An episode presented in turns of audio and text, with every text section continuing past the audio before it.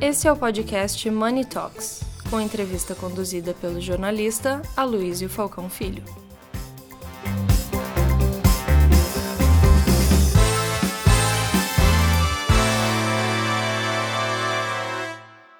Bom dia a todos. Nós vamos hoje falar sobre um tema importantíssimo e que, para isso, nós contamos aqui com uma turma muito interessante.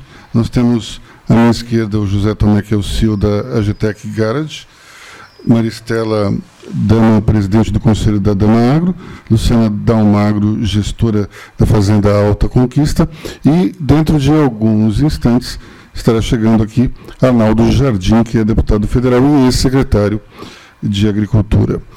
É, nós estamos falando de um setor que representa 27% das cadeias produtivas que compõem o PIB. Isso significa que não é somente é, a, a, plantação, a pecuária, mas também o, as indústrias que estão incluídas e inseridas dentro do agronegócio. 27% é muita coisa. Como o, o Fábio disse, é, a combinação da construção civil com a do agro é importantíssima para que a gente continue, é, de alguma maneira, conseguindo ser anticíclicos quando a economia formal e mais tradicional vai, vai dando seus é, problemas. Nós, em relação ao governo, temos visto alguns sinais contraditórios. De um lado, nós temos a indicação de um ministro da Fazenda, que é o Carlos Fávaro, ligado ao agronegócio, indicado pelo ex-ministro Blairo Maggi, mas temos, por outro lado, é, um INCRA que está sendo, digamos, loteado é, por representantes do MST. Então, até agora, a gente tem essa situação é, de dualidade que, de uma certa forma, vem se mostrando muito comum dentro do governo, é, no terceiro mandato do presidente Lula. De um lado, se agrada, digamos, um, um grupo e de outro se agrada outro. Nós tivemos, acho que hoje, uma entrevista bem interessante no jornal Folha de São Paulo, recomendo que todos aqui leiam, que é com o líder do MST, João Paulo Rodrigues.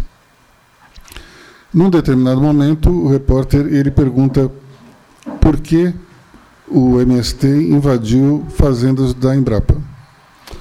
Então ele diz o seguinte, que a Embrapa tem 2 mil hectares improdutivos. O repórter retruca dizendo que esses hectares são destinados à pesquisa. Então, o líder do MST diz que desafia a Embrapa a mostrar qualquer pesquisa que tenha sido feita nessa, nessas terras. E eu desafio o MST a dizer quando é que eles, nos tempos recentes, invadiram uma terra que não fosse produtiva. Porque, afinal de contas, se nós olharmos de, do governo Dilma para cá, praticamente todas as invasões foram em fazendas que produziam e, e tinham uma atividade econômica forte. Agora, nem tudo está perdido. Em um determinado momento, ele diz que existe o agronegócio sério, que respeita leis ambientais e que ele tem maturidade para é, respeitar quem produz alimentos. Ora, será? Vamos ver, né? Eu acredito que isso é muito mais um, um jogo de cena do que necessariamente uma convicção do líder do MST. E tem algo que aconteceu em fevereiro que mostra bem como é que pensa é, esse tipo de liderança. Houve uma invasão numa fazenda e essa invasão foi rechaçada. O deputado federal Guilherme Bolos veio a público para dizer que era um absurdo que os invasores foram é, é, expulsos da terra invadida. Isso é o mesmo que você é, do que um assaltante reclamar que o, a vítima reagiu ao assalto. Ou seja, como é que a gente pode ter esse tipo de mentalidade em pleno século XXI? É algo inacreditável. A impressão que eu tenho, é, olhando não só esses episódios como outros também, é que nós temos aqui no Brasil somente um grupo que, curiosamente, é chamado de conservador, que se modernizou nos últimos anos. Porque a esquerda, que é dita progressista, continua na Idade das Trevas. Então, é, dito isso, eu vou abrir aqui as nossas, é, a nossa conversa, os nossos debates. Cada um dos nossos é, é palestrantes aqui vai ter 15 minutos se conseguir fechar em 10 seria melhor. É, e depois a gente vai partir para uma conversa mais ampla com a participação de vocês. O deputado, como eu disse, está chegando, vai ser o último a falar, e depois a gente abre para algumas perguntas da plateia e uma interação, digamos, mais, mais forte entre vocês e os nossos panelistas. Vamos começar então pela hum, Luciana? Então, Luciana, vamos lá, 10 a 15 minutos para a gente falar da sua experiência recente, que é bastante interessante. Eu acho que nem todos aqui conhecem. É, e o detalhe que eu acho que vocês precisam saber é que a Luciana não é agrônoma. Absolutamente não. Então, conta para a gente qual é a sua formação e vamos daí para frente. Primeiro, bom dia, obrigada mais uma vez pelo convite. Estou super feliz de estar aqui com vocês hoje. E eu sou uma sucessora no agronegócio, agronegócio fazenda mesmo, campo.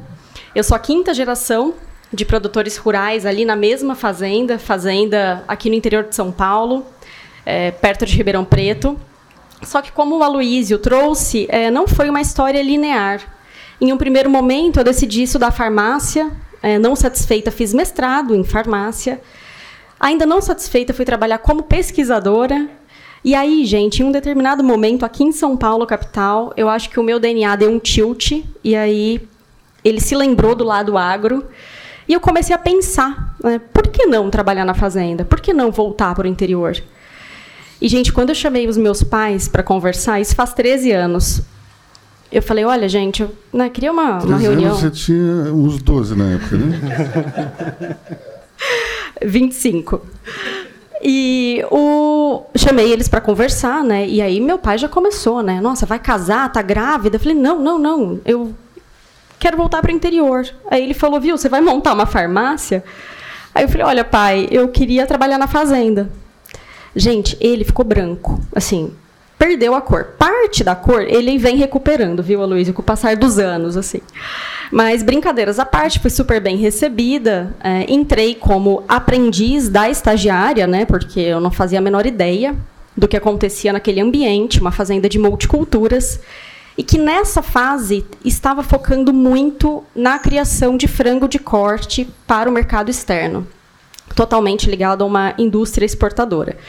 Então cheguei, comecei a aprender e logo percebi que eu, Luciana, não queria estar naquele ambiente simplesmente como uma sucessora. Eu pensei, o que, que eu posso aportar para esse ambiente? Gente, era um, uma fazenda desde 1850, já produzia super bem, produtividade excelente. Falei, não quero, né? Não tem produção aqui para eu melhorar, mas será que não dá para trazer novos negócios ou novas formas de se produzir esse mesmo negócio? E foi aí que eu comecei a pensar em sustentabilidade. E por que, que isso tem tudo a ver com o agro 5.0, que é o nosso tema hoje? A sustentabilidade ela depende muito de recursos tecnológicos.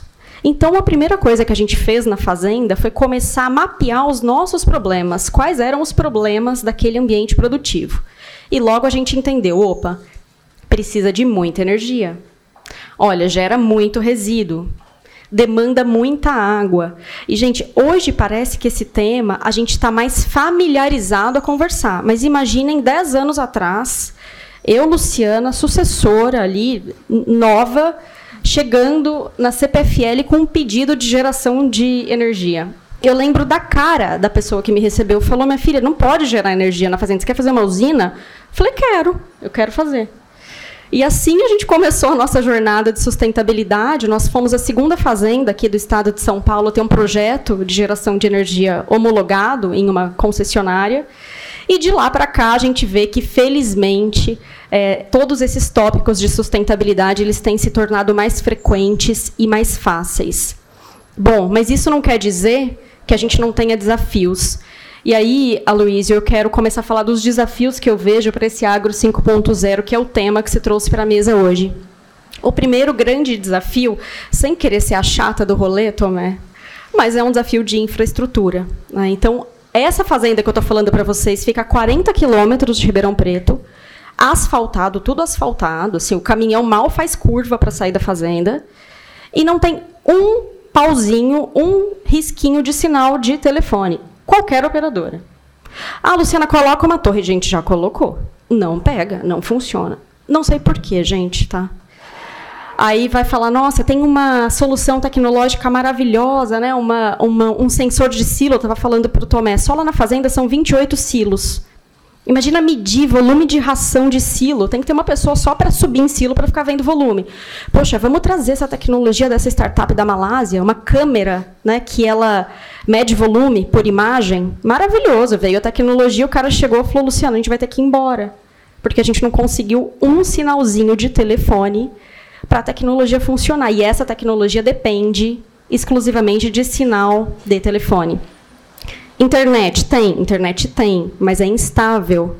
Aí vem outra tecnologia maravilhosa que a gente também está usando, câmeras de novo para pesar animais. Olha que maravilha, né? A gente sai daquela situação, né, de balança para uma câmera que por imagem com um algoritmo super moderno, né, de inteligência artificial, ele consegue dizer o peso ali das aves em tempo real e predizer o peso para o abate maravilhoso. Só que também a internet que a gente tem não dá conta de atender a demanda de todas essas câmeras em todos os nossos galpões no plantel todo.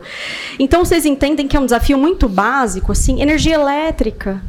Gente, tá céu azul, tudo maravilhoso, de repente acaba a energia e fica tipo oito horas sem energia elétrica. Aí tem que ter o quê? Cinco grupos geradores para dar conta dessa energia. Então, é, é desafio muito básico. Né? Saindo da questão de infraestrutura, me vem o próprio mindset do produtor. Talvez eu, pela minha geração, tenha a cabeça mais fácil para aceitar todas essas mudanças e absorver essa tecnologia, mas eu vejo, por exemplo, meu pai. Por melhor vontade que tenha, tem um desafio dele de assim, Lu, eu olho né, esses aplicativos, esses algoritmos que vocês estão trazendo, e eu não entendo nada, né? eu me perco, isso está piorando a minha vida. Então, é um, tem uma questão também geracional e agora de aprendizagem de como a gente vai lidar com toda essa informação que a tecnologia está tá trazendo. E também, né, gente, fazer o que com a informação? Aprender a fazer gestão dessa inovação e dessa informação, porque os dados eles estão vindo de monte. Mas eu vejo que falta na gente, aí eu vou puxar para mim, Aloysio, né, mesmo tendo essa formação de, de, de ciência e de pesquisa, eu sinto que falta capability de avaliação desses dados que chegam. Chega tanto dado que às vezes eu também me perco e falo, eu não estou sabendo tomar decisão é, baseado nesses dados. Bom, todo mundo é, deve estar pensando, legal, né? Tem tecnologia a rodo, bastante coisa chegando no campo, mas vocês são grandes produtores e conseguem né, absorver e, e pagar isso. Sim, né, a gente consegue. Alguma parte a gente compra, alguma parte a gente trabalha em parcerias com empresas, inclusive para co-desenvolvimento. Mas e o pequeno e o médio produtor? Né? Como é que vai ficar nessa fila do pão? Né? É, eu tenho muita medo né, e preocupação nesse sentido de todo esse avanço tecnológico também cada vez mais distanciar esse pequeno e o médio produtor de bons índices de produtividade e, enfim, né, de, de toda competitividade no mercado. Então, a gente, enquanto lideranças, a gente também vai ter que entender como disponibilizar crédito, como disponibilizar capacidade técnica para ensinar esse pequeno e médio produtor a usar tudo isso. E por último, mas não menos é, importante, eu penso muito que essas soluções tecnológicas elas têm desenvolvido uma produtividade cada vez maior. Nossa, legal, isso traz eficiência, a gente acaba poupando né, alguns recursos naturais.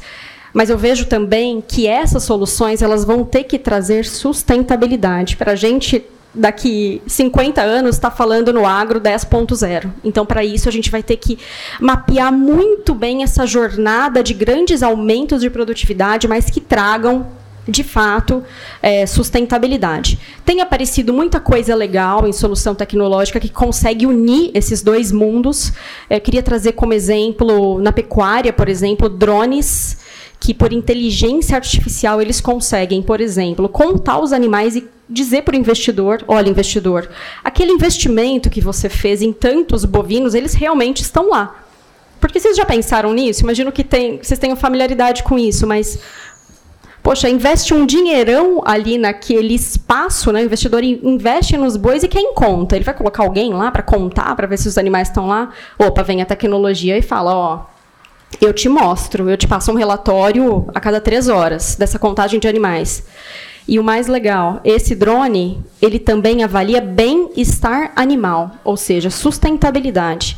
Que água esse animal está consumindo, se ele está consumindo o alimento na quantidade, na qualidade que ele precisa. Então, eu acho que esse é um exemplo muito legal de como a tecnologia, bem utilizada, ela consegue unir esses dois mundos, né, do investimento e da produtividade com a sustentabilidade. E eu acho que eu já falei bastante desafio, né? Depois a gente volta. Olha, eu acho, eu acho incrível você falar em bem-estar animal, porque a narrativa que a gente escuta por aí é justamente o contrário, de que o produtor ele não está nem um pouco preocupado com o bem-estar animal, que existe crueldade. Eu acho que o, o, fato, só o fato de você mencionar já é fantástico e saber que existe uma tecnologia para isso também é maravilhoso. É, essas câmeras também, Aloysio, que eu disse para pesar animais, é um super recurso de bem-estar animal, né? É, você nem pega mais o animal, você nem chega perto. Então, é uma preservação do operador, que ele sai daquela operação de pesagem e preserva o animal. Então, a, a gente tem muito exemplo da tecnologia ajudando no, no bem-estar animal, e esse, pessoal, é um golaço do Brasil. Eu digo com muita segurança aqui para vocês que neste ponto a gente não deve para nenhum outro país no mundo. A gente realmente está assim com tecnologias muito boas no campo para garantir principalmente esse aspecto. Bom, no debate eu tenho o Arthur Ferreira ali que eu vou chamar para falar depois que tem uma solução tecnológica muito interessante voltada para a sustentabilidade no agro, mas depois no, no debate. É, Stella, vamos lá? Vamos. Infelizmente aqui é ladies first, viu? Bom dia. Primeiro, queria agradecer a Cris e ao Luísio por esse convite gostoso de poder falar um pouco do agro, dos desafios, contar um pouco a história da dama, como que ela foi evoluindo né, nas tecnologias, desde a 2.0, década de 90. Então, eu também, como a Luciana, eu faço parte de um grupo familiar, eu sou sucessora, de um e a pecuária dama na época quando eu comecei a trabalhar ela só fazia produção de animais que foi exatamente na década de 90 a gente chegou a operar a produzir 100 mil naquela época começo de 90 95 98 tínhamos vários arrendamentos e e aí o boi precisava chegar com uma carteirinha de identidade. Na hora que ele chegava na fazenda a gente precisava saber qual era a idade que, que ele tinha engordado naquele, naquele outro espaço, né, no arrendamento que ele estava, é, qual era a raça, qual era a sanidade desse. Alô? E nessa época, a, a gente começou a ter tantos problemas para poder fazer esse mapeamento e esse controle que a gente começou a brincar os animais. Naquela época, eu estou falando de 95, 98 para entender como que ele ia performar e qual era o custo dele exatamente para a gente poder ter saber qual que seria a rentabilidade na hora que você vendesse. Então, com isso, a gente tinha é, queríamos também, com aquela quantidade de animais, ter dois confinamentos. Um que era o confinamento tradicional, que é o confinamento que você passa 90 dias, e o outro que era o confinamento verde. Então, em duas fazendas, isso foi na geração anterior, que eu não estava presente, meu pai decidiu fazer, colocar 30 pivôs de irrigação em duas fazendas para fazer operação de gado que tinham até mil cabeças ou mil unidades animais num pivô de 100 hectares. Então, assim, isso já era uma, uma certa tecnologia para aquela época diferente. E a gente precisou construir uma fábrica para poder balancear essa ração que a gente supria no confinamento. Era uma fábrica analógica, mas ela pesava o animal, ela via se aquele alimento, aquela fórmula que tinha silagem, proteína, caroço de algodão, estava fazendo o boi engordar. Então a gente tinha um processo já tecnológico de controle nessa época. E essa história do brinco é até engraçado, porque a gente sentiu a necessidade da tecnologia, criamos um apontamento de dados, criamos o, o brinco, e hoje em dia a gente vê algumas tecnologias que fazem isso, que são empresas que têm um valor enorme de mercado. E naquela época a gente fez porque a gente tinha que resolver aquele problema de rastreabilidade e de origem. Então, para contar um pouco como que o produtor, assim como a Luciana falou, ele vai encarando as dificuldades e vai trazendo a tecnologia para poder performar melhor. E aí, quando a gente entra na década de 2000, a gente viu que o preço da roupa era 35 reais e que não pagava aquela tecnologia toda e todo aquele volume. E aí a gente introduziu um modelo de gestão que a gente tivesse uma fazenda absolutamente diversificada. Então a gente trouxe a agricultura. Essa época eu tô jamais é, trazendo toda a gestão de diversificação de portfólio. Então, a cana fica no sequeiro, vamos pôr a, grãos na, na irrigação e vamos fazer toda a pecuária para o confinamento. Em quatro, em três anos, quatro anos, a gente chegou a bater 400 mil cabeças. Por quê? Porque a gente tinha feito, a gente estava pronto, porque a gente brincava os animais e teve uma exigência de consumo europeu da carne brasileira que ela tinha que ter uma série de é, especificações e nós estávamos prontos. E nessa época a gente teve até uma remuneração que, se eu me lembro, era 10% em cima da roupa. Então, aí que eu acho que é interessante você ir usando a tecnologia, porque você está pronta para movimentos grandes. Então, foi uma fase que a gente começou a introduzir a agricultura e pensando muito nessa questão de vamos ter produtividade por hectare, mas não vamos fazer uma certa expansão, que você é, utilize mais terras para produzir mais. Então, que eu acho que isso é um pouco a ideia do 4.0 e do 5.0, que é esse aumento de produtividade sem interferir no meio ambiente, sendo sinérgico com o meio ambiente e introduzindo na, na questão do 4.0 ainda a agricultura de precisão. Então, só que antes da gente introduzir a agricultura de precisão, que foi a partir de 2010, Aloysio, a gente tinha na fazenda um problema de mapear o custo. E era importante, porque o agricultor ele não tem nunca o preço de venda na mão. A única coisa que ele tem é o custo. E aí, o trato, quando a gente pôs o boi no confinamento, a agricultura no irrigado, de, de grãos, sequeiro na cana, se passava um trator, você não sabia se ele era custo do boi, da cana ou do milho. Então, o que, que nós vamos fazer agora? Vamos fazer um Google Maps a gente introduziu um sistema de RP para mapear cada talhão. Então, era uma forma de começar a introduzir uma agricultura de precisão, que era você mapear. E às vezes eu conversava com os produtores, eles falavam: ah, não, mas eu tenho meus custos da casa e eu, eu, às vezes eu uso a caminhonete da fazenda e para ele era aquele custo casa. Para nós não, era o custo fazenda. Qualquer caminhonete, qualquer caneta que estava na fazenda, o custo era da fazenda. Então, assim, era importante ter o custo assim bem calculado para realmente ver. E, e, tinha muita mistura, porque era tanto investimento de agricultura e boi, e a gente tinha que separar para ver qual era o custo de cada. É, parece simples hoje, mas naquela época era difícil.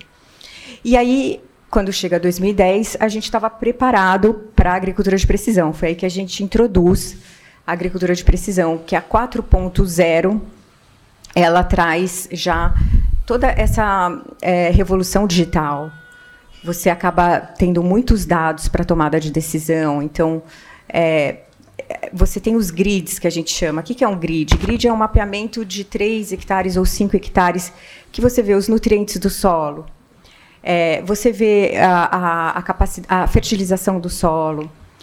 No nosso caso, que é o sistema de irrigação, quanto que você pode irrigar, se, se aquele solo está úmido ou não.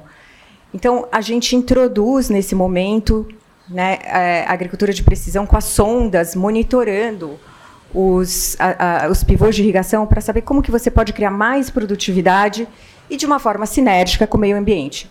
Qual que foi o desafio aí, e que eu acho que é um desafio, falando um pouco agora do desafio 4.0 e 5.0, o Brasil, a gente entende, até teve uma discussão interna, que ele tá, a maioria dele está na 3.0 ainda, que é essa revolução já de é, plantio direto, começando o plantio direto, acho que o plantio direto seria mais na, na década de 90, que é uma, uma questão que ajuda bastante a criar produtividade no solo, porque você retém ali aquela massa de, de volumoso que ajuda a, a, compactar a nutrição da terra, que isso foi grande, um grande avanço. Inclusive, também nessa linha, alguns produtores, alguns professores, eles fizeram estudos do plantio direto aqui na região de São Paulo, lá na nossa fazenda de irrigação. Então, assim, é, a Embrapa também é, ajudou muito, porque ela criou várias variedades para a gente conseguir fazer essa produção incrível que a gente tem no Brasil. Em 30 anos, a gente hoje passou de 58 milhões de toneladas de produção para 436, para 310 milhões, que é um avanço de 436%, sendo que a gente só aumentou 100% da área plantada. Então é aí, Aloysio, que um dos desafios que eu acho que o Brasil tem é na comunicação. O agro produz de forma consciente sinérgico com o meio ambiente. A gente tem um produto que é, a gente deveria falar que o made in Brasil deveria falar, valer mais, porque diferentemente do que o mercado é, enxerga ou quer enxergar, o produto vindo do Brasil é um produto altamente descarbonizante.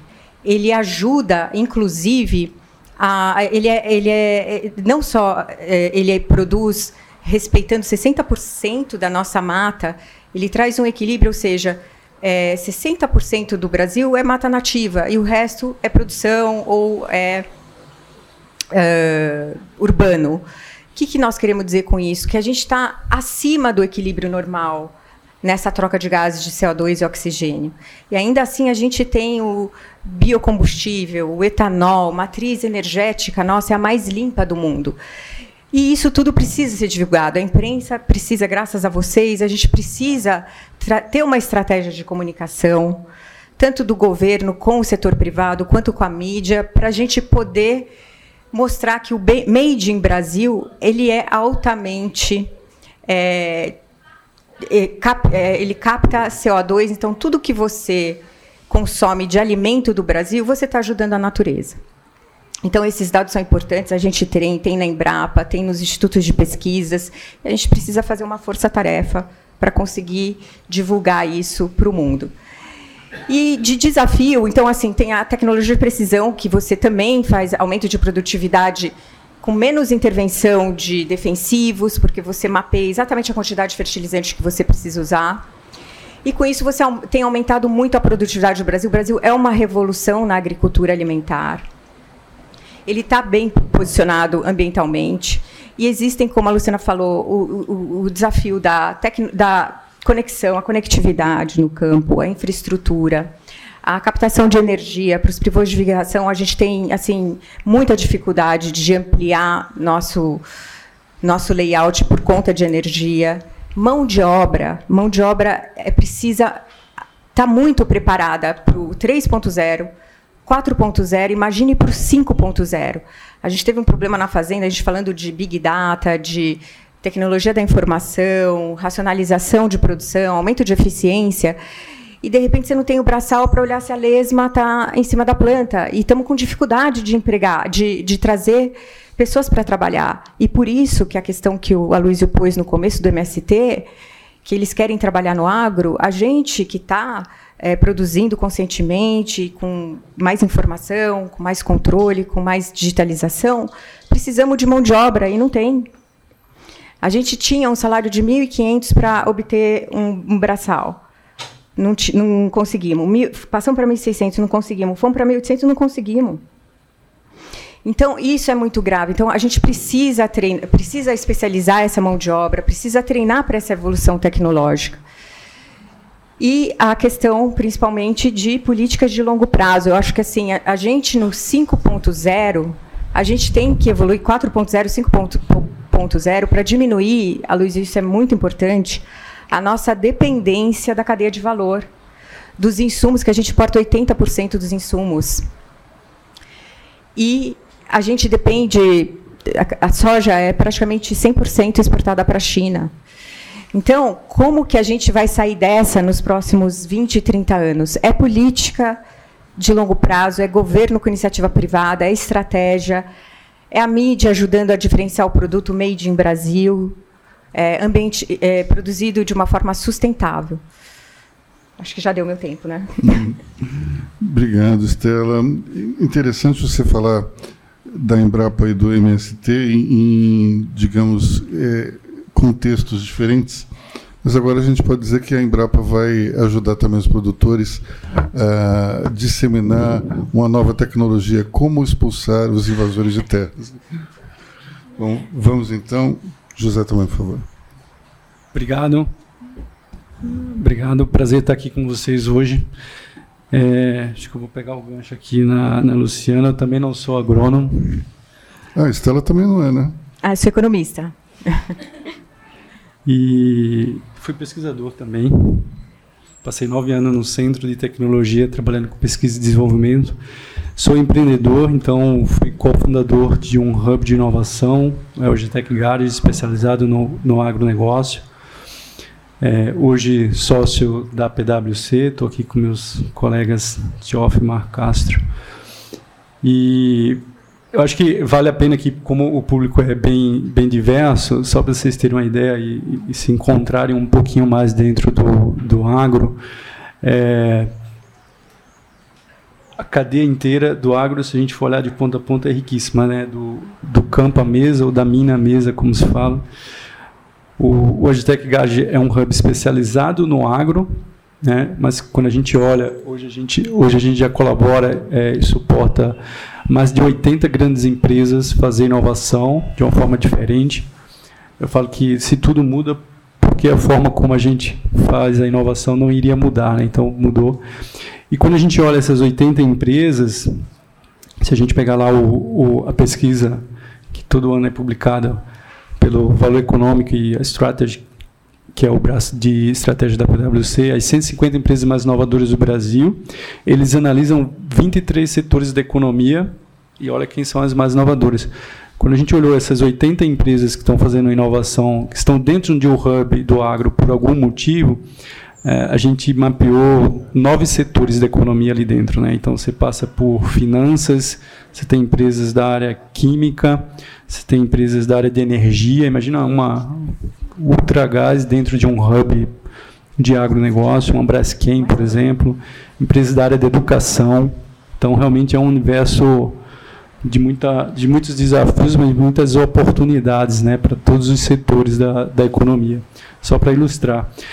É, eu acho que vale um, um, um, contraponto aqui rápido no, na questão do pequeno produtor, é, que a, a Luciana colocou. A gente percebe crescendo muito no Brasil o cooperativismo né, no agro, crescendo a gente tem alguns parceiros, Cicred, por exemplo, é um dos que estão lá no, no Agitec Garage.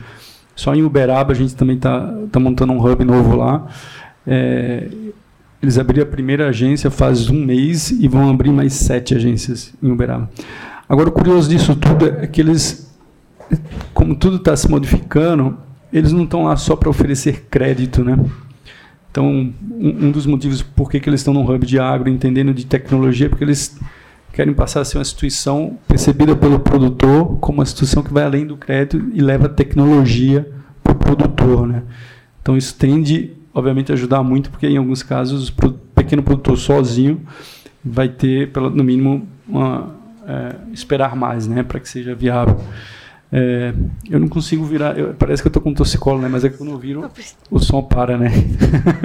Você pode fazer assim, ó. É.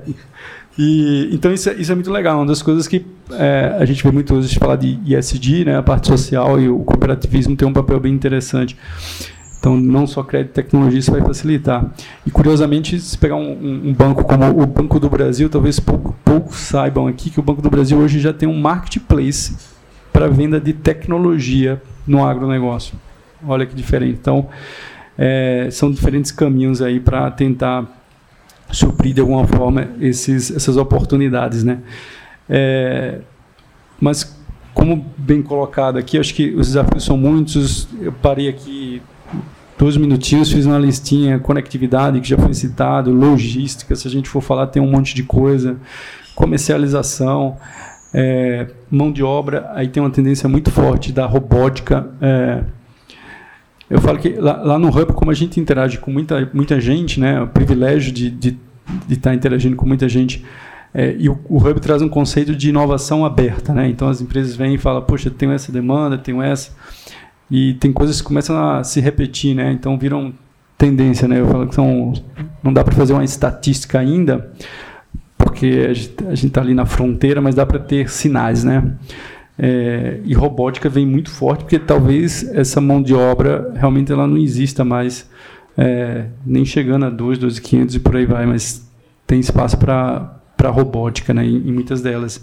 É, crédito também, e aí tem uma revolução gigantesca de egg fintechs, né? muitas startups que surgiram para ajudar o produtor a fazer um, uma melhor gestão agronômica, manejo, começam a gerar dados, e a Stella falou aqui dos dados, elas começam a perceber que o, o valor do dado para direcionar um crédito, definir um risco e um crédito mais inteligente tem mais valor né, para o modelo de negócio, elas mudam seus modelos de negócio.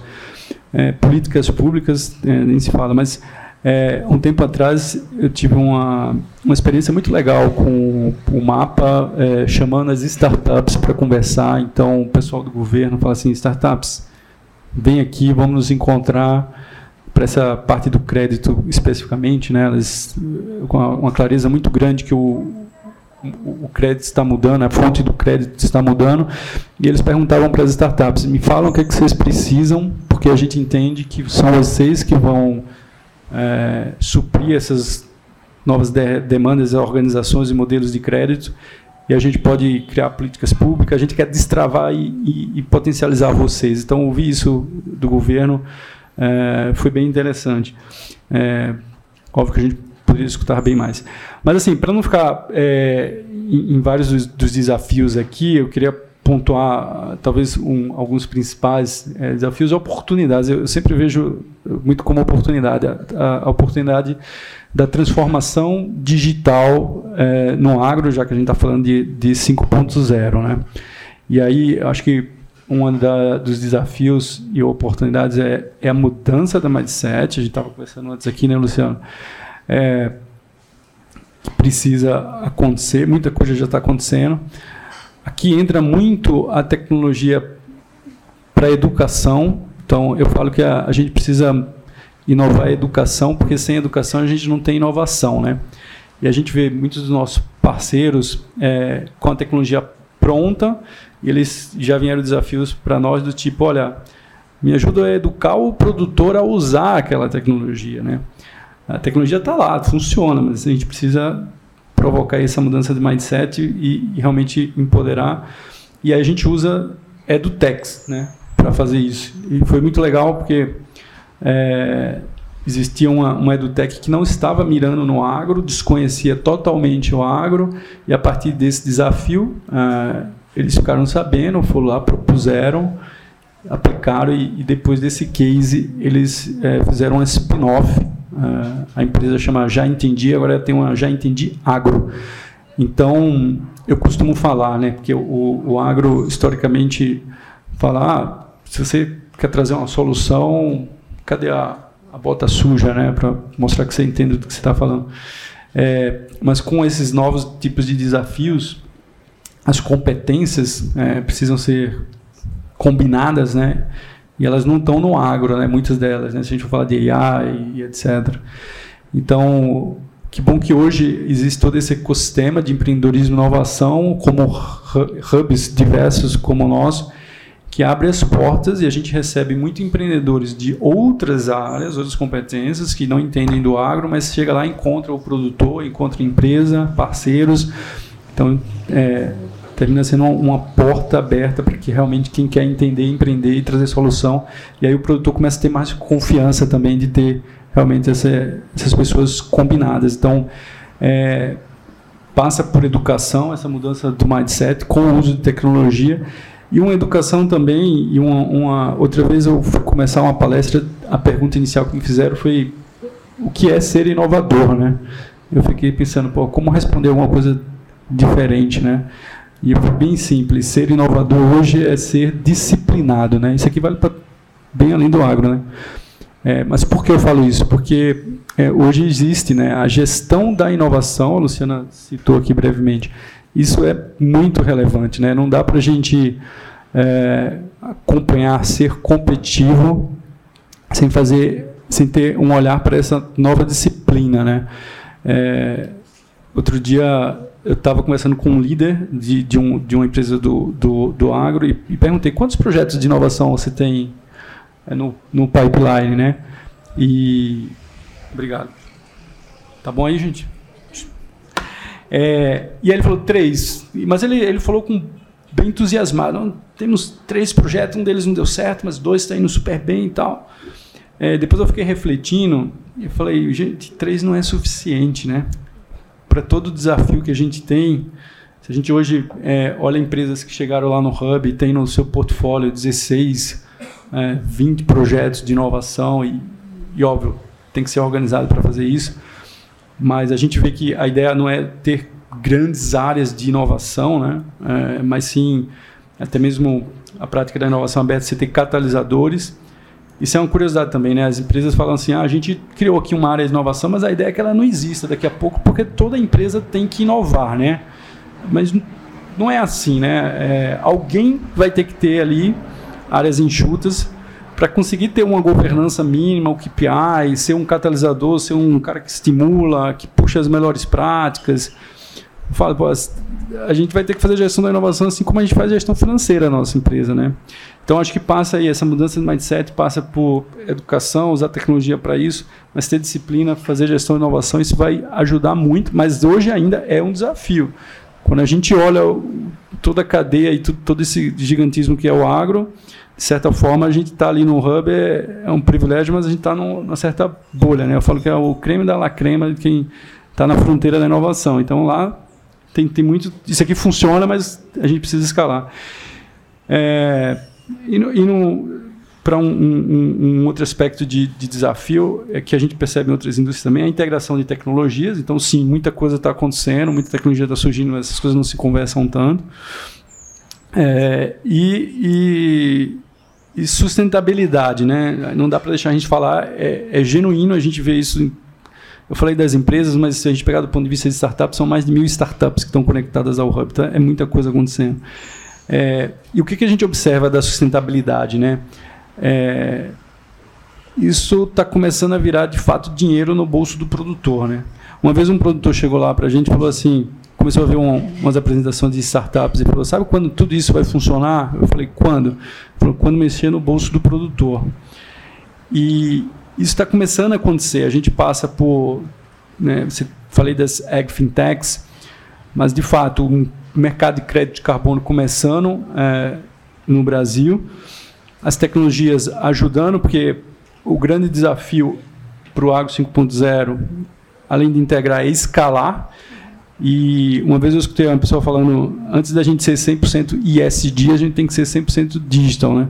Porque a gente vê casos realmente que funcionam, de pagamento serviços ambientais e etc., mas na hora de como é que escala isso? É aí que está um grande desafio, né? Mas a tecnologia vem para impulsionar isso aí.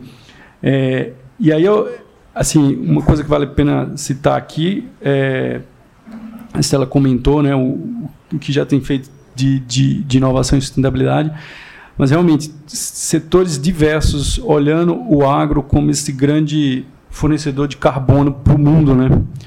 Então, a ponto de, quando você olha uma Shell dentro de um hub de inovação do agro, ela está olhando crédito de carbono. Né? É, se vocês tiverem, só para dar uma ideia, é, o percentual de faturamento que eles têm por obrigação de investir em P&D, que antes ia tudo para o P&D do petróleo, eu sou engenheiro químico, era o setor mais rico da, o departamento mais rico da universidade, hoje eles falaram assim, ó, 100% desse recurso está sendo aplicado para sustentabilidade e crédito de carbono. Né? Então, isso mostra, de certa forma, empresas globais desenvolvendo seus projetos de net zero no Brasil, no agro, olha a relevância que isso vai ter para o mundo. Né? E aí, só para fechar, eu acho que é isso que a gente vê acontecendo de quando a gente fala de inovação aberta no agro, trabalhando com muitas multinacionais, o que elas falam é que se pegar lá a ceva francesa, americanos, alemães, fala, é a primeira vez que a companhia está fazendo inovação aberta como a gente faz aqui no Brasil, a primeira vez no mundo, né? Então a gente vê o, o Brasil com um certo pioneirismo nessas práticas de inovação aberta a nível nível global, né? Então acho que tem muito desafio, mas são oportunidades, tem muitas práticas novas acontecendo, realmente muita coisa de fronteira aí para a gente se orgulhar no agro. Eu fico por aqui para a gente debater. Obrigado, Zé. É, antes de da gente abrir um pouco mais a discussão, o deputado já está chegando. Eu queria só falar dois pontos aí desse teu speech. Primeiro, uma frase importantíssima que é ser inovador é ser disciplinado. Isso me lembra o que eu estava conversando com o Marcelo Marco da PwC aqui, antes da gente começar, que a importância do G do ISG. Né? Sem você ter a governança, você não consegue é, estabelecer programas eficazes de meio ambiente e também de inclusão social. Mas o ponto para mim é o seguinte: sem a disciplina, você não consegue ser totalmente inovador no sentido eficaz, porque senão você passa a ser um gênio incompreendido, ou então uma pessoa que vai dar um golpe de sorte e ficar rico, mas não consegue dali para frente evoluir. A disciplina era é super importante dentro da atividade empresarial e no caso do, do agronegócio não é diferente. E aqui tem um ponto importante também que você falou que é sustentabilidade e é dinheiro no bolso do, do produtor. Eu queria chamar um depoimento rápido do Arthur Ferreira, Global First Bond, que eu acho que ele pode falar em um minuto como é que a gente pode traduzir sustentabilidade e dinheiro no bolso. Obrigado. Obrigado, Luiz. É, basicamente, o que a gente faz é exatamente essa parte de pagamento por serviços ambientais é, e digitalizando, como que a gente foi digitalizar? É, usando tecnologia que já funciona no mundo do agro para entender essa questão de como não tem internet na ponta. E, então a gente pegou uma plataforma que a KPMG já estava usando para auditar o plantio de soja e adaptamos para auditar a floresta. É, então mantivemos toda a estrutura que eles já estavam, a estrutura de tecnologia e de auditoria que eles já estavam usando é, colocamos o que a gente precisa medir, os KPIs de floresta para fazer projetos de carbono, pagamento por serviços ambientais, para lastrear títulos financeiros de PSA ou de carbono. É, o que a gente está lançando agora de talvez mais interessante é um fundo de um fiagro que vai emprestar dinheiro e usar essas florestas e o pagamento como um cashback ambiental para o produtor. Então, que é uma, ele é ao mesmo tempo uma forma de gerar renda e também de atrelar esse valor ambiental ao produto, virar e falar, ó, cada saca de soja que sai do Brasil está protegendo X hectares de Amazônia, cada quando você chega na, na, no, no, seu supermercado na Alemanha tem três picanhas ali, tem a picanha australiana, americana e brasileira. A brasileira está carregando 5 hectares de Amazônia preservada junto, né, para se comunicar e principalmente se comunicar diretamente com o cliente final. Porque eu acho que esse ainda é um desafio do, do entendimento da tecnologia, da gente vai falar, olha, tecnologia é muito legal, floresta é muito legal, mas a gente precisa de pessoas que estejam dispostas a pagar e se comunicar diretamente com essas pessoas. Então, tem um espaço comercial aí, brigas entre países e legislações que, que a gente precisa também ocupar esse espaço, mas mais do que isso é, vai falar, ó, essa floresta está gerando valor, não está? Como é que a gente chega em quem percebe esse valor e faz essa pessoa pagar e cria bons produtos? e, e criando bons produtos para o caso brasileiro que, que sejam construídos no Brasil também, né? Porque a solução para os nossos problemas não vai vir de fora. Né? O Brasil é um país que tem características bastante únicas e bastante, principalmente nessa área ambiental, é, e que precisa construir soluções que vão sair daqui. Obrigado, Arthur. Eu queria já abrir um pouco a conversa e pedir para o Marco entrar um pouco nessa, nessa discussão. A gente falava um pouco da tua parceria com, com a GTEC antes. E essa, essa parceria eu acho que é importante porque você consegue colocar o espírito de startup em várias empresas que são multinacionais e, e digamos, presentes no mundo todo com é, toda aquela carga que vem uma empresa grande. Né? Como é que vocês estão ajudando as grandes multinacionais do setor agro a pensar diferente? Então, quando a gente. Bom dia, pessoal. Bacana demais o painel de vocês. Quando a gente tomou a decisão de, de, de se associar ao, ao Agetec Garage, a gente primeiro é, comentei contigo na entrada, quem nunca teve a chance de ver ou não sabe como é, está convidado a conhecer o Agetec Garage e ver a diferença que ele faz e o que quão diferente um negócio desse é no setor que ele está atuando. É, é, impressionante você ver o tamanho dele, a, a, tá, tá dobrando de tamanho, o Tomé está fazendo uma expansão lá para ampliar, dobrar a capacidade dele e em junho está abrindo uma filial em Uberaba. Então, e, e a demanda que está sendo pedida, isso aí foi, na realidade, essa filial em Uberaba não estava nos planos nossos, foi uma solicitação que veio do, do, do ecossistema naquela região para a gente levar isso para lá. Mas o que é importante é, de fato, a a contaminação cruzada que isso traz para o nosso negócio e o que a gente pode aportar a partir da, do, que o, do que o GTEC vinha fazendo, a GTEC Garage vinha fazendo até então. O GTEC se estabeleceu como hub de inovação, onde ele aproximava grandes empresas que eles chamavam de innovation partners. Se você falar, você vai ver que tem vários grandes grandes empresas brasileiras e multinacionais que se instalaram ali para ter seu escritório de inovação ali dentro, para justamente conviver com o, as, as, startups e com a inovação que elas trazem e criar a partir dali soluções para os problemas deles. O que acabava acontecendo é que muitas dessas soluções eles se encontravam ali, faziam um grande matchmaking ali para a solução e depois eles saíam caminhando de mãos juntas e procurando alguém para levar o sistema em cima disso, o processo em cima disso, como é que desenhava a estratégia de inovação a partir dali, como é que instalava a esteira de inovação nisso aí. E foi aí que a gente viu a oportunidade de levar todo o conhecimento que existe dentro de uma PwC, da área de estratégia nossa, área de execução nossa, área de processos nossa, para dar o apoio a essas multinacionais. E é é isso que a gente tem feito hoje. E aí, eu, deixa eu aproveitar que eu estou falando aqui, eu queria fazer uma pergunta tanto para a Luciana quanto para a Maria Estela. Eu acho que foi a, a Maria Estela que tocou no assunto. Você falou da mão de obra, né? você falou da dificuldade que você tem. É, claramente eu, eu, entendo o problema, mas eu acho que a gente tem um problema também na, na formação adequada de uma mão de obra para ajudar na gestão do agro.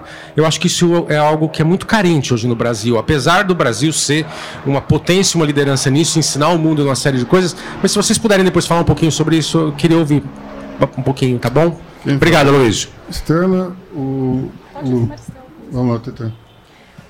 É, não, você tem toda a razão. Esse é um gargalo. É, a educação, é, cursos te, não só universitário, a gente tem muitos centros de pesquisas é, de altíssima qualidade para o agronegócio, para desenvolver pesquisa no agronegócio.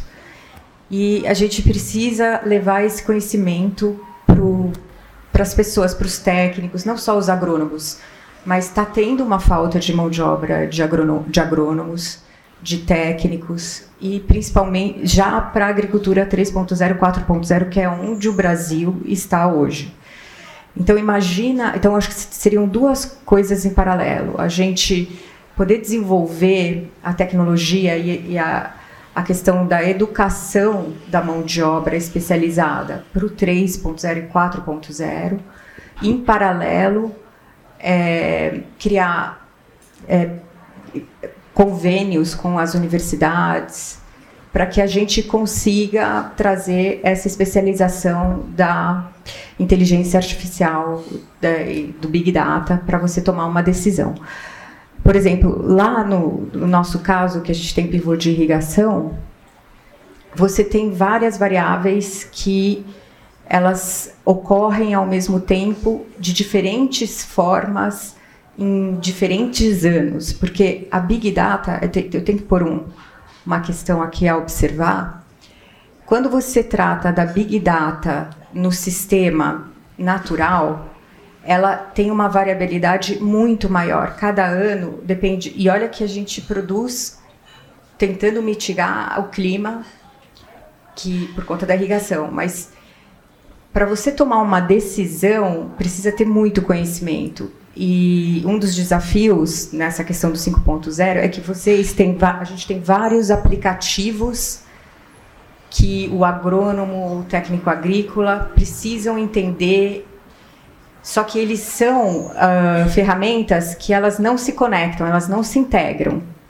Então, é, seria interessante é, ter esses cursos e educar, é, educa, educar essas pessoas para que elas aprendam a entender esses aplicativos, o que, que eles podem ajudar na tomada de decisão para você ter uma maior produtividade, mais eficiente e como que elas se integram, porque cada um fala uma coisa. Tanto é que nessa questão do 5.0, uma das iniciativas que a gente teve lá na Fazenda foi investir num fundo que é o Yield Lab, não sei se vocês conhecem, que acho que ele tem até uma parceria com a Garage Tech. E a ideia é justamente olhar. Esse fundo tem tecnologias tanto de é, manu, é, manejo de irrigação, fintechs, sem garantia por ter monitoramento por satélite. Até uma questão, nessa questão da, da mão de obra, que é importante, é, a gente vira e mexe vê satélite que ajuda na definição da tomada de risco do financiador. Só que você tem algumas é, dificuldades na questão do monitoramento por satélite, porque às vezes você tem uma nuvem passando. Então você não consegue direito. Então precisa dessa mão de obra especializada. Não, ainda a gente não consegue fazer a inteligência artificial ela por ela. No Brasil é, são raras exceções de maquinários que é, andam auto, uh, sem piloto, sem motorista. Então, é, e as máquinas hoje, que é o seu ponto que eu acho super importante, que tem é, uma tecnologia 4.0 e que precisa do motorista, ele não sabe operar ela tão bem. A gente tem dados que você perde 10% de rentabilidade na colheita porque você não operou bem a máquina. Então, esse é um gargalo muito grande, por isso que eu falo, a gente tem que, é, em paralelo, acho que temos que maximizar a 4.0 e preparar o 4.0. E daí a ideia é de trazer essas é, empresas de fintech para fazer que para entender se esse aplicativo funciona na propriedade, porque acho que um dos problemas que o Tomé deve ter é que tem muitas ideias e são muito interessantes, mas não necessariamente elas funcionam e trazem o dinheiro que vocês estavam falando. Então, aí é o mix da fintech com a produção no campo, com a mão de obra especializada para ver se aquela tecnologia ela vai virar uma inovação de fato com inteligência artificial para tomada de decisão. Bom, vamos aproveitar que o deputado Arnaldo do Jardim chegou e já colocar ele no meio do debate, então. É, deputado, eu acho que seria interessante a visão de Brasília em relação ao que está acontecendo hoje no Ministério da Agricultura, quais são as diretrizes, como é que o senhor está vendo a, a atuação do ministro Carlos Fávaro? Eu sei que são um pouco mais de 100 dias, mas pelo menos a gente já deve ter uma ideia do que vem por aí, né? Não veio nenhuma pergunta suave, né? Já me jogou no meio do, do caldeirão aqui. Mas eu queria agradecer muito a oportunidade de estar aqui. Estou muito feliz, peço desculpas. Vou contar da onde e onde estava, porque. Hein? Na Embrapa? Não, fui na Embrapa sim, mas eu estou chegando agora da B3 e um grande seminário lá falando dos fiagros. Né? Hoje nós já temos 44 fiagros inscritos na B3. Sabe quantos brasileiros e brasileiras já compraram cotas do Fiagro? 237 mil. Mas antes, todos nós acordamos hoje lendo também o jornal Valor Econômico. A manchete do Valor Econômico é falando da vitalidade do agro e com uma virtude adicional, que o agro está ajudando a diminuir a pressão inflacionária né? porque não só crescendo, gerando empregos, mas criando também essa outra oportunidade aí. Então, vocês já falaram sobre isso, eu não quero perder o foco daquilo que foi dito aqui, mas como eu estou cumprindo uma missão, não estou falando só em meu nome, e revendo tanta gente bacana, amigos, na figura do Zé Pessoa que está ali, eu quero saudar tantos amigos queridos que tenho aqui, né? mas para dizer a vocês o seguinte, que, que é a FPA, eu não estou mudando de assunto, não vou te responder bem objetivamente, mas eu preciso cumprir essa missão. Eu sou vice-presidente da FPA, vocês apoiam a FPA, a maioria dos que aqui estão acompanham isso, e nós temos hoje lá Ô, Manuel, tinha te visto. É, nós temos hoje uma a frente mais articulada e a frente mais presente do Congresso Nacional. Sim. É um orgulho nosso por conta da formulação que ela tem conseguido fazer. O que, que nós estamos concentrados em termos de preocupação? E aí vou chegar na pergunta feita aí. Primeiro, segurança jurídica. Nós pensávamos que esse tema não precisaria ser recolocado, mas todas as circunstâncias políticas óbvias fizeram com que esse tema voltasse à baila aí. Nós seremos intransigentes na defesa disso. Nós estamos vendo um governo que tem setores e fatores de perturbação com relação a isso.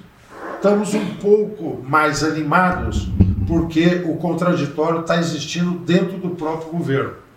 Nós conseguimos com que o ministro Paulo Teixeira, que é uma pessoa do PT e da ala mais esquerda do PT, mas ele fosse a posse da FPA, depois ele tivesse um outro momento conosco e ele fizesse coro à questão de condenar as invasões de terra. E ontem nós conseguimos assinaturas e conseguimos condições políticas, vamos ter uma CPI sobre a questão de invasões de terra. Com nenhum prazer, porque nós queríamos é trazer serenidade, mas por absoluta necessidade de botar uma trincheira com relação a isso. Nesse plano ainda, porque nós estamos falando das oportunidades e dos desafios, né? na questão de segurança jurídica, nós temos um fator de perturbação também, que é a questão do marco temporal. Tá certo? Todos vocês, amigas e amigos, estão acompanhando isso. A Rosa Weber, descumprindo uma combinação que havia feito conosco, marcou para o julgamento definitivo do Supremo no dia 7 de junho, tá certo? Uma discussão que é sobre o caso lá de Santa Catarina, mas que poderá ter repercussão geral.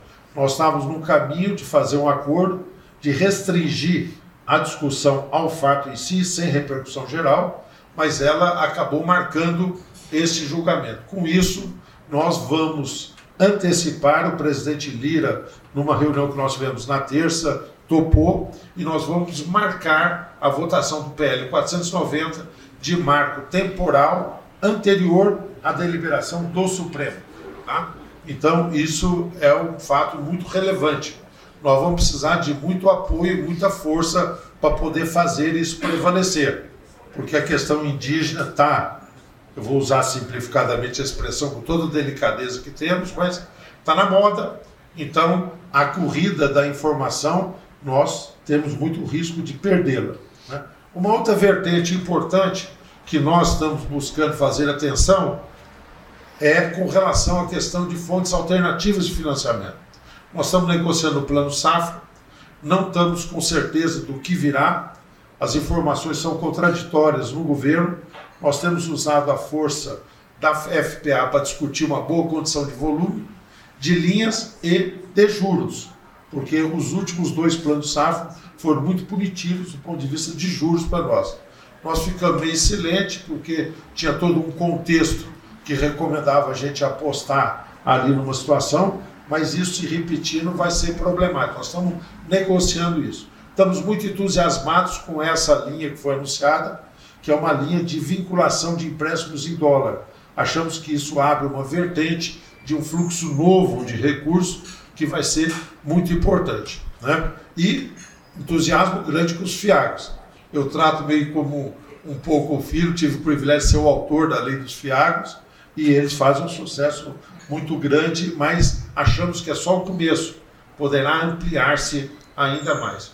Um outro item é a referência, estou é, falando demais, né? É, que é a referência sobre logística. Né? Nós sabemos que o nosso agro para continuar se desenvolvendo, nós precisamos ter paralelo a questão da logística para ter competitividade do setor. Por isso que nós perfilamos ao lado de todas as medidas que buscavam fazer frente a isso. Né? Então, estou falando de autorizações ferroviárias, que ainda achamos que precisa ser é, mais estruturalmente é, implantada. Nós votamos e tivemos uma participação ativa na votação da BR do Mar, tá certo? Navegação costeira, diminuição de custos também, isso é estratégico. Nós tivemos semana uma derrota, um lobby lá meteu o seguro adicional do transporte de carga, tá certo? nós vamos tentar reverter no Senado, não foi uma coisa boa, nós perfilamos contra e acabamos, infelizmente, perdendo essa votação, mas a questão da logística avançou de uma forma significativa. E nós vamos continuar insistindo na questão de concessões e PPPs como instrumento para enfrentar isso, diante da dificuldade do governo de, através de recursos públicos, crise fiscal, poder fazer frente a isso. E chego aqui na questão que é o tema mais concentrado aqui, que é a questão da inovação. Você perguntou, eu tive lá na Embrapa, tudo mais tal, e eu acho que a Embrapa é um orgulho para todos nós, não é? Mas nós temos discutido muito que a Embrapa, eu acho que a Embrapa precisa mudar a qualidade da sua intervenção, tá certo? Eu tive lá em Piracicaba na nossa garagem, né? Fui visitar lá. Nós estamos vendo toda a demanda que tem do ponto de vista de inovação e aqui é o foco com uma coisa fabulosa que nós temos que prestigiar, fortalecer.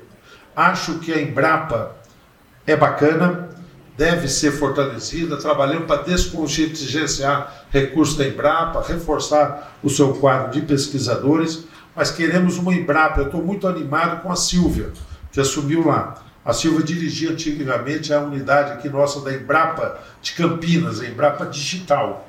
Né? Então ela tem a pegada com relação a isso. Primeira vez que uma mulher assume Embrapa, mulheres aí no top das questões, parabéns a todas, mas é, que ela venha com essa visão da Embrapa fazer parcerias.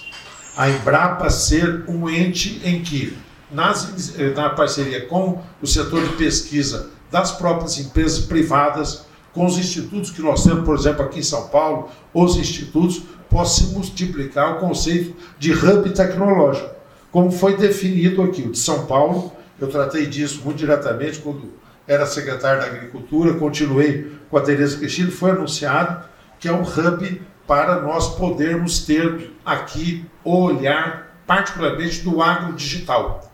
O hub lá que se constituiu em Tocantins está centrado na pesca. No outro setor está centrado na questão de couro, porque tem toda uma questão a ver com a implantação da pecuária e assim por diante. Aqui em São Paulo, particularmente, eu sei que tem gente que e tem negócios no Brasil todo, tem vocês todos têm uma visão global, mas puxando a nossa brasa paulista aqui, o hub que se constituiu congrega cinco unidades da Embrapa, os institutos de pesquisa de São Paulo, numa congregação com institutos e parcerias, tá certo? Com é, desenvolvimento de, hub, de, de sites tecnológicos tal, para constituir um hub concentrado na questão do hub agrodigital. Você tem toda a razão. Eu tenho celular, todos nós temos, tá certo? Mas eu, quando sento com o meu filho ou com o neto, o neto de vez em quando usa o celular melhor do que eu. Eu uso o celular, tá certo? Que tem um potencial, acho que eu uso um pedacinho. E nós corremos esse risco de muitas vezes termos uma evolução, particularmente de equipamentos fantásticos, né? Vantes. O show da, da, da AgriShow vai ser, vão ser os drones, drones cada vez mais sofisticados. Agora ampliamos a carga para 40 litros, então todo o processo de pulverização controlado por drone, drone que mede a incidência no pé de laranja ali, do grau de psililo que tem para poder é, controlar o jato, se é mais ou menos, se é de tanto valor. Essa toda, tudo isso que vocês estão conversando aqui sobre isso passa por uma questão conectividade, tá certo? Então nós conseguimos já mudar o conceito do FUST para que o FUST pudesse ter essa largueza e estamos discutindo políticas públicas que permitam o avanço da cobertura no campo para que a conectividade possa ser mais garantida. Então, eu me estendi um pouco aqui na resposta, mas só para dar um apanhado daquilo que nós temos buscado fazer e querendo muito ouvir vocês, né? porque as observações, as sugestões nos ajudam lá a tentar fazer um melhor trabalho aí. Mas parabéns pelo evento, uma alegria estar aqui. Obrigado, deputado. É, é interessante que tem muito que a gente estava falando do dado e da dificuldade de analisar esse dado. Né? E, assim como outra dificuldade que é a de obter os bons profissionais e profissionais de gestão, como bem observou o Marco. Você queria complementar esse tema, né? Isso, Marco. Achei super bacana o que você trouxe da dificuldade desse profissional de gestão, né? E imagine a gente levar para a fazenda e reter esse profissional na fazenda. Então, o que a gente começou a fazer nos últimos anos, lá na nossa fazenda, é quem chega né, já mais ou menos pronto, a gente dá condição de se preparar mais e acha formas de reter então, uma forma que a gente achou foi migrar parte do nosso escritório para um hub de inovação. Infelizmente, não é no de vocês, porque estamos em Ribeirão Preto. Mas aí todo mundo, de novo, olhou, né? Luciana, você está ficando louca. O escritório de uma fazenda está indo né, para um hub de inovação, né? Meio que se enxerga, né? Ali do lado, né? De empresas enormes e tal. E eu sempre respondi, gente, inovação e sustentabilidade não tem tamanho, tem fazer, né? E isso a gente tem muita vontade, né? E, e a gente tem feito. E eu vejo que esse contato com a inovação e com a tecnologia acaba retendo, principalmente esse pessoal mais jovem, inclusive o deputado Arnaldo Jardim conhece parte do meu time, e a gente consegue reter hoje profissionais de grandes, enormes empresas que veem em nós, uma fazenda, também uma oportunidade de fazer diferente e de conviver com um ecossistema legal, principalmente guiado por uma sustentabilidade que é encarada com muita verdade. E aí, tanto nos nossos acertos, a jornada que a gente já contempla hoje e que a gente já consegue realizar, como também com o que a gente identifica como oportunidade para os próximos passos, né? Porque a gente está falando muito dessa sustentabilidade de preservar, então, legal, né? Esse produto a gente tem, a gente está preservando, mas a gente tem mais duas jornadas que é como reduzir as emissões, né? E aí o que já está lá, ele não reduz, né? Então a gente tem que achar formas de reduzir e também a gente precisa achar formas de descarbonizar o que já foi emitido. E aí a gente vai depender 100% de inovação. Na verdade, não é 100%. Eu fiz um curso recentemente na Universidade de Cambridge e eles diziam: olha, 70% das soluções de descarbonização ainda vão precisar aparecer. Ou seja, a gente vai depender de inovação disruptiva ou incremental. Então, eu acho que trazer o profissional para esse ecossistema de inovação é uma forma muito interessante de tentar retê-lo. É, também, dá um exemplo para a gente, já que o, o, tema aqui é inovação, de alguma coisa inovadora que vocês tenham é, gerado dentro do ambiente da garagem. Bom, bacana. bacana. Tem pô, muitos exemplos. Eu vou citar um é, que a gente mostra um pouquinho de como é que esse pano de fundo da inovação está acontecendo é, aconteceu com produtores lá do Vale do São Francisco. Então, olha como a inovação não tem fronteiras, né?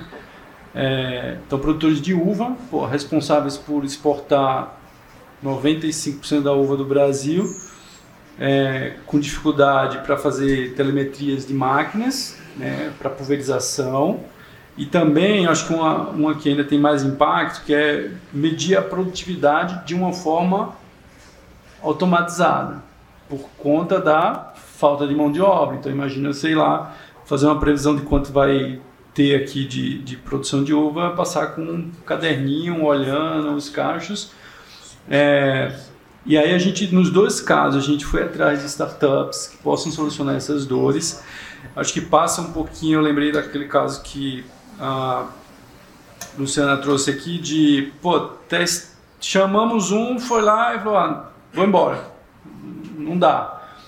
Esse caso lá a gente falou com cinco startups, é, porque quando a gente vai olhar, poxa, é uma startup que ela vai olhar um setor específico lá no nordeste do, do Brasil e tal. Nem todo mundo quer ir, né? O cara às vezes quer atender soja, cana, então, não, é por isso que exige um esforço gigante. Você vai falar com um, ele não vai querer. Ele até tem a solução, mas ele vai, não quero. Aí vai falar com outro, pô, a minha solução não é bem isso, então eu vou precisar mudar, mas também não vale o esforço para mudar. Até que você acha alguém que fala assim, não, para mim serve, deixa que eu vou. Então, essa é a grandeza, maravilha da inovação aberta, que você consegue chegar em alguém.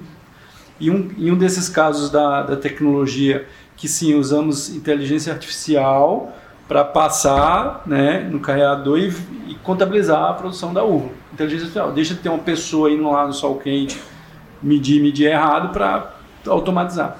Essa startup era uma startup da Austrália. Procuramos no Brasil, não tinha, o que tinha não queria ir. Chegou lá alguém na Austrália e falou: pô, eu topo. Né? E aí, então, começa a ter um, uma eficiência. E foi engraçado porque ele falou assim: olha, bom, mas eu não vou aí inicialmente, não faz sentido, a gente tem que fazer uma prova de conceito.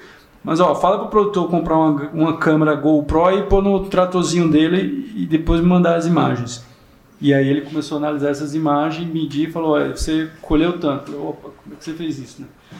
Então, assim, exige uma articulação, exige esforço, exige essa disciplina, mas hoje você tem lá a produtividade sendo estimada de forma automatizada. Agora, imagina o gancho que isso dá para uma rastreabilidade e por aí vai para mitigar o risco e conseguir o crédito mais barato, de uma forma mais digital e eficiente, e por aí vai.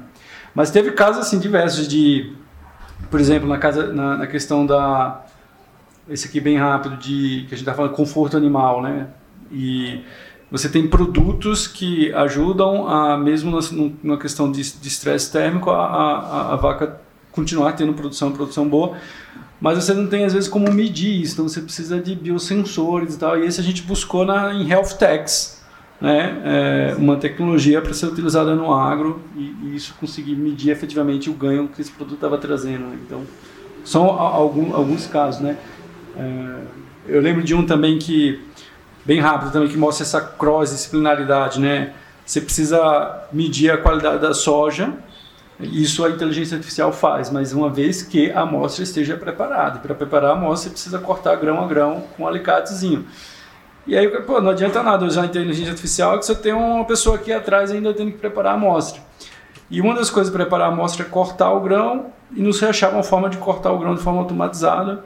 E aí veio alguns garotos da indústria automotiva e falaram: oh, vou cortar grão de soja igual eu corto chapa de aço na indústria, que é um fio em alta velocidade no seu próprio eixo. Né?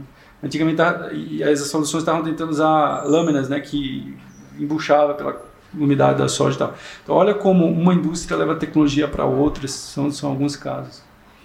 Zé Pessoa, você se inspirou agora nesse, nesse exemplo aí?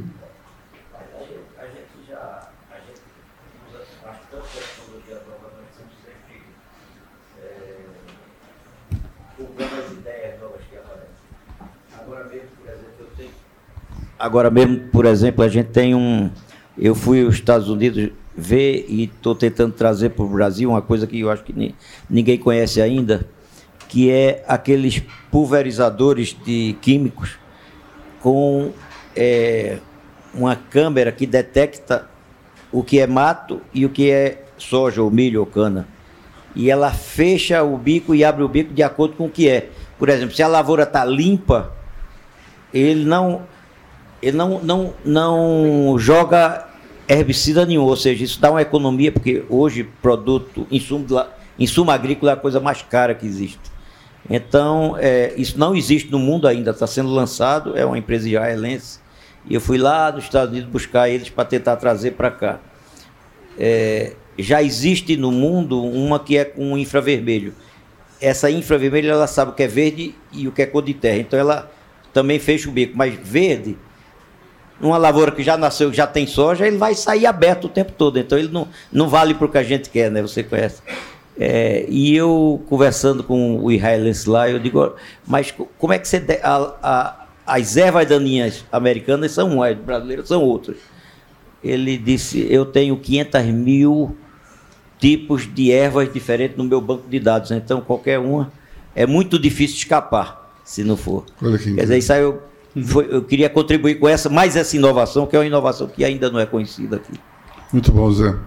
É, deputado, a gente falou muito aqui sobre a questão do mindset do, do produtor, que é importante, né? Até a Luciana levantou essa questão que é importantíssima. Como é que está esse mindset dentro da FPA? Como é que os parlamentares estão enxergando essas mudanças que ocorrem a cada dia no agronegócio? Olha, eu sinto uma grande receptividade, sabe? Os parlamentares que integram a nossa FPA têm uma relação muito próxima com os produtores. Tem uma certa vocação. Por exemplo, essa semana nós tivemos lá o lançamento de uma frente específica que cuida do leite. tá certo? Eu, durante muito tempo, coordenei, agora estou transferindo essa responsabilidade para um deputado ótimo de Minas Gerais, José Vitor. Eu coordenei durante muito tempo o setor do etanol, o setor suco-energético, tá certo? Então, embora você tenha ali algumas questões mais concentradas, específicos que se trata, né? você tem os deputados, de uma forma geral, com percepção daquilo que são os desafios e daquilo que são as necessidades. Então, agora, olhando para diante aí, que sempre botar uma pauta para a gente ir pensando para diante, quais são os desafios que nós temos, se você fosse me perguntar, Arnaldo, pela frente agora, quais são as três questões mais centrais que a gente deve estar preocupado? Primeiro, a sustentabilidade, ela está recorrente nas intervenções últimas que eu ouvi aqui, feita por todos. Veio para ficar. Nós precisamos transformar isso numa oportunidade. Então, à luz disso, nós estamos discutindo o mercado de carbono. Nós estamos discutindo como é que nós podemos nos creditar daquilo que já se faz. Num dos debates feitos aí por ocasião da, dos 50 anos da Embrapa, nós lançamos um desafio para os pesquisadores, que eles nos ajudassem a medir o que significou já a prática de plantio direto no Brasil. Poucos países têm isso na extensão. O que, que isso significou? Tá certo? Extraordinário. Nossa área de plantio no Brasil, os cálculos variam um pouquinho, mas são 88 milhões de hectares hoje. Em torno disso, plantio de lavoura. Depois tem a parte da pecuária aí, tá certo? Mas de lavoura, 88 milhões. Nós temos integração lavoura-pecuária, floresta é um pouco menor, mas integração lavoura-pecuária, nós temos hoje 18 milhões de hectares. Como é que isso também pode ser medido do ponto de vista ambiental? Então, primeiro, a questão ambiental. Segundo, nós temos uma outra necessidade de estarmos atentos, que é sobre a reforma tributária. Então, nós estamos gastando uma boa parte do tempo com relação a isso. Analisar os diferentes, as diferentes propostas. Né? É, há uma disseminação que parte de um conjunto grande de analistas tributários, economistas, que o agro é subtaxado em relação aos outros setores. Nós estamos querendo que esse olhar seja mais amplo, para ver a cadeia como um todo. Então, nós estamos fazendo uma peça de resistência. Então, do ponto de vista de olhar aí o futuro, a questão da sustentabilidade, a questão da reforma tributária, eu diria que são duas questões chaves aí e casado com a inovação. Todas essas tecnologias que estão surgindo, estão sendo aproveitadas, nós podemos embalar o produto brasileiro de uma forma diferente e, e exaltar a sustentabilidade que acho que todos os produtores hoje se preocupam. Então, é uma oportunidade de ouro que a gente não pode deixar passar. E do ponto de vista de narrativa, já que essa palavra é muito importante e bastante dita hoje, nós precisamos nos apossar dela. Nós precisamos liderar essa narrativa para não sermos é, pegos justamente no contrapé do lobby dos outros produtores dos outros países que acabam nos prejudicando em termos me permita fazer duas frases sobre isso, sem interromper aí, mas é, tem, um, tem um trabalho extraordinário. Não sei se algum de vocês ou alguma de vocês tem, inclusive, participado, mas é um movimento que surgiu de um conjunto, particularmente de produtoras. Quem coordena é uma pessoa maravilhosa, Letícia Zamperlini Jacinto. Muitos a conhecem, creio eu, tá certo? Ela é lá de Barretos, né? e que é o de olho no material escolar, que é uma coisa bárbara. Né? Elas conseguiram contratar, fazem um trabalho muito significativo. Pegaram 10 editores de livros eh, escolares, livros que são usados na rede pública e, minhas amigas e meus amigos, na rede privada, viu? Então, todos aí, vocês vimos aquele caso rumoroso que teve, do aluno que se levantou, tudo mais, não são livros. Pegou 10 editores, quem fez o levantamento foi a FIA, e é uma barbaridade.